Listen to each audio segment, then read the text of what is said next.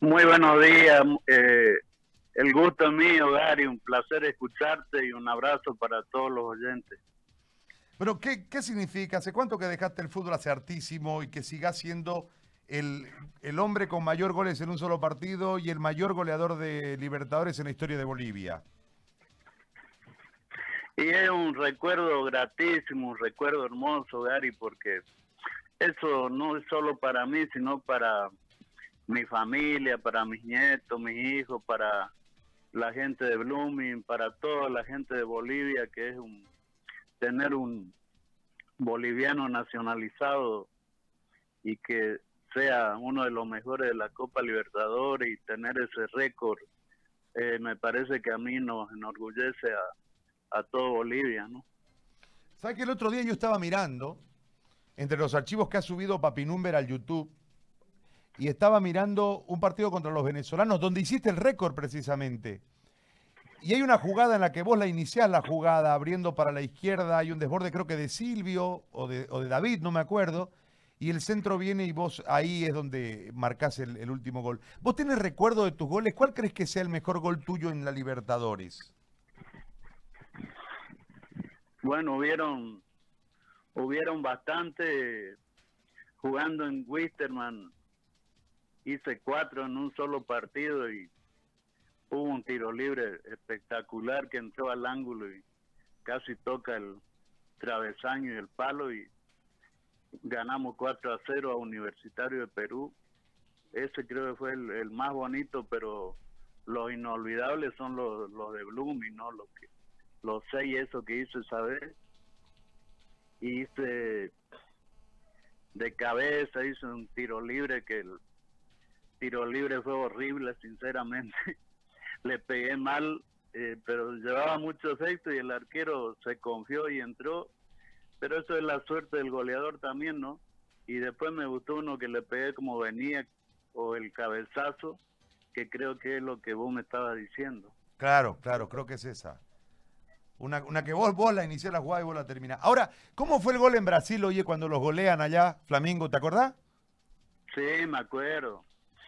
Nosotros teníamos una jugada eh, que eh, la, yo la tocaba en el medio para Milton, Milton la tocaba atrás y de ahí iba el pelotazo para los dos aviones que teníamos, que era Rolly o Rebelli y Silvio del otro lado. Entonces estaba lloviznando y fue el pelotazo largo para Silvio. Entonces, como eran muy veloces estos, eh, yo llegué un poco tarde al centro de Silvio y me pasó a un metro la pelota. Y del otro lado venía Rebelio, Rolly, no me acuerdo bien eso.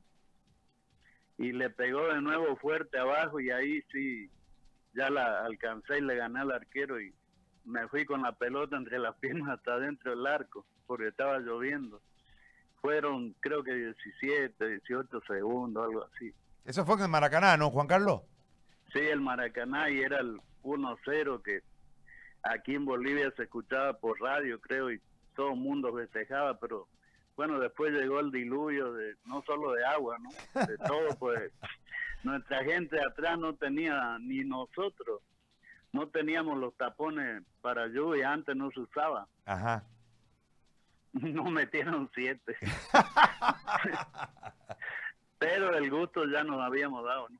Claro que sí, Juan Carlos. Oye, Juan Carlos, te hago una consulta. Dice que hay un problemita con tu carnet. ¿Te podemos ayudar con tu carnet? ¿Qué es lo que ha sucedido con tu carnet de identidad? Porque me dice la gente de Blooming que, que se contactó con vos y hay un problemita con tu carnet de identidad. A ver, contanos para ver cómo podemos ayudarte. Este, Gary, sucede lo, lo siguiente. Me invitaron de la Comebol hace tres años más o menos para homenajearme y no pude ir porque fui a renovar el carnet y, y a mí me lo renovaban siempre y me dicen el gobierno este que pasó, me dicen, no, el señor eh, acá dice casado su carnet y no tiene certificado de matrimonio.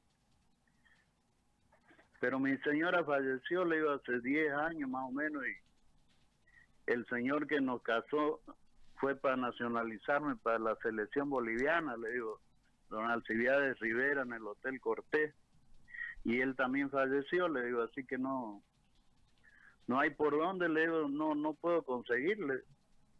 Entonces no se lo renovamos, no va a cobrar renta, no va a cobrar nada, no puede salir del país, no puede hacer nada.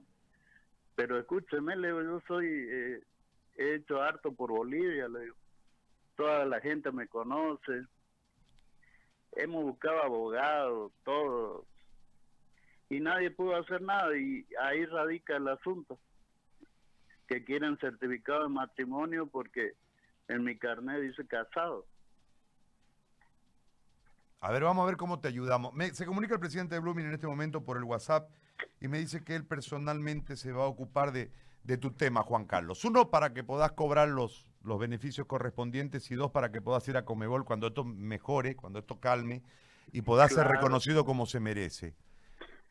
Claro, sería un gran recuerdo para mis hijos, nietos, para los amigos, para todos los bolivianos, digamos, sería algo lindo porque yo ya pienso quedarme a morir acá en, Montero, en Bolivia, así que no pienso irme a ningún lado más. Está bien. Cuídate, Juan Carlos, ¿no? No salgas, ¿ah? No, no, no, no salgo ni, ni a la reja. Igual mi hijo vive conmigo y me tiene cortito, o sea, no, no me deja salir a ningún lado. Está bien. Te mando un abrazo, Juan Carlos, la admiración de siempre. Yo vuelvo a insistir en esto. Fui, vos sos el mejor nueve que yo he visto en mi vida y te agradezco muchísimo por todo lo que le has dado al fútbol boliviano. Gracias. No, gracias a vos, Gary. Te veo siempre en ti. El otro día te escuché y un saludo para tu padre y tu familia, que son como familia mía. También un abrazo para todos y gracias al presidente de Blooming por acordarse. Ya me llamó el otro día el secretario, creo el gerente, el señor Cuellar, y me dijo que van a venir por aquí cuando termine esto, así que ojalá puedan hacerlo porque ya me tenían olvidado hace mucho tiempo. No, nadie te olvida, Juan Carlos. Que la dirigencia te olvide no significa que el fútbol te olvide. Nosotros no te olvidamos nunca. Un abrazo. No, el, periodismo no. Eh, eh, la dirigencia siempre me tenía un poquito olvidado. Bueno, bueno. Te agradezco mucho. Un abrazo. Un abrazo, Gary, gracias. Chao, chao. Juan Carlos Sánchez, qué jugador que era Juan. Vos no lo viste, Juan Carlos, ¿no? No lo vi. Juan Carlos era un 10-9. Muy completo, con ambos perfiles. Una técnica de cabezazo, tiro libre. Ambos perfiles para manejar. Bajaba, se enganchaba y ta, jugaba. En un momento fue 10 y el 9 era Valdesari. Este. Qué jugador. Me escribe mi amigo Toño Flores.